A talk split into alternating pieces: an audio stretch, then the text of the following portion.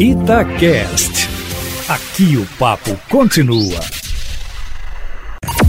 Em cima do papo, com Edilene Lopes.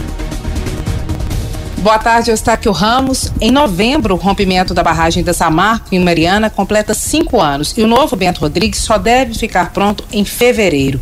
E o pior, o impacto da pandemia da Covid-19 nas obras ainda não foi calculado, já que as medidas de isolamento social, que são essenciais para combater a expansão da doença, podem durar mais tempo. As obras do novo Bento, Eustáquio, e também da comunidade de Paracatu foram paralisadas no último dia 16 e permanecem assim, pelo menos até o próximo domingo, dia 12, se o prazo de isolamento, claro, não for prorrogado.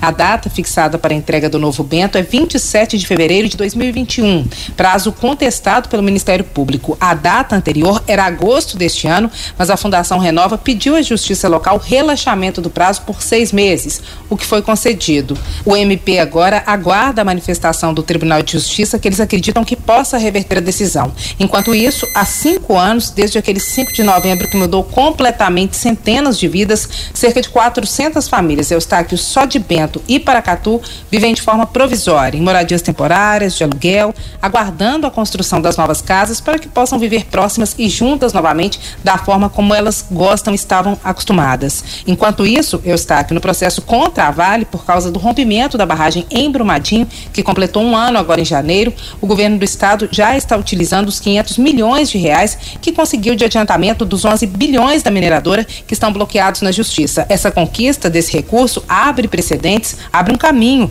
para que o governo do estado garanta recursos de outros processos em andamento para o combate à pandemia. Eu conversei com Ivan Ludovici Cunha, que é o presidente da Associação de Procuradores do Estado de Minas Gerais, que são advogados do estado. Essa mesma técnica de acordo com ele pode ser usada novamente. Os procuradores do Estado não adiantam nem quantos e nem quais processos isso deve ser feito, até porque isso pode frustrar a estratégia deles. Mas fato é que esse esforço dos procuradores garantiu meio bilhão de reais para o governo de Minas. E para o ouvinte do plantão da cidade entender, é uma verba carimbada. Ela só pode ser usada no combate à Covid, para equipar hospitais, por exemplo, e não pode ser usada para pagamento de pessoal. Uma dúvida frequente por parte, inclusive, de atingidos sobre esses recursos esses 500 milhões de reais, se eles não pertencem às famílias? A resposta, segundo Ludovice, é que esses recursos das vítimas estão garantidos e o valor total de 11 bilhões de reais é para pagar pessoas, empresas, Estado, prefeituras, todos que de alguma forma foram atingidos. E esses 500 milhões de reais, na argumentação dos procuradores que assinaram a ação do Estado, que garantiu a quantia, são um adiantamento referente ao que Minas perdeu em arrecadação, porque a atividade de mineração foi interrompida pelo rompimento que foi provocado pela mineradora. E se não tivesse ocorrido o desastre, o recurso, na argumentação deles, existiria e estaria sendo usado no combate à pandemia.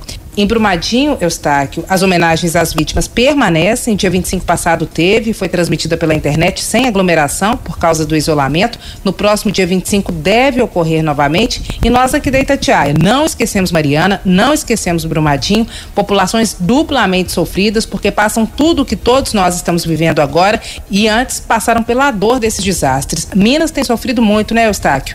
Em fevereiro e janeiro nós tivemos as chuvas, o servidor público recebe parcelado desde 2016 Minas não sai do noticiário nacional, do internacional e, infelizmente, tem sido sempre com notícias tristes. Um estado tão grande, tão bonito, tão diverso e que a gente ama tanto, merece ser mais feliz, né? Cá para nós. E todos podemos ajudar. Se além do cidadão, as autoridades e as grandes empresas agirem com responsabilidade, tem tudo para dar certo. Expressão que costuma usar nosso querido editor Alexandre Nascimento, Botinha, e a nossa coordenadora Fernanda Rodrigues. Vamos firmes, vamos juntos, sempre em frente e amanhã eu volto, Estáquio, sempre em primeira mão e em cima do fato.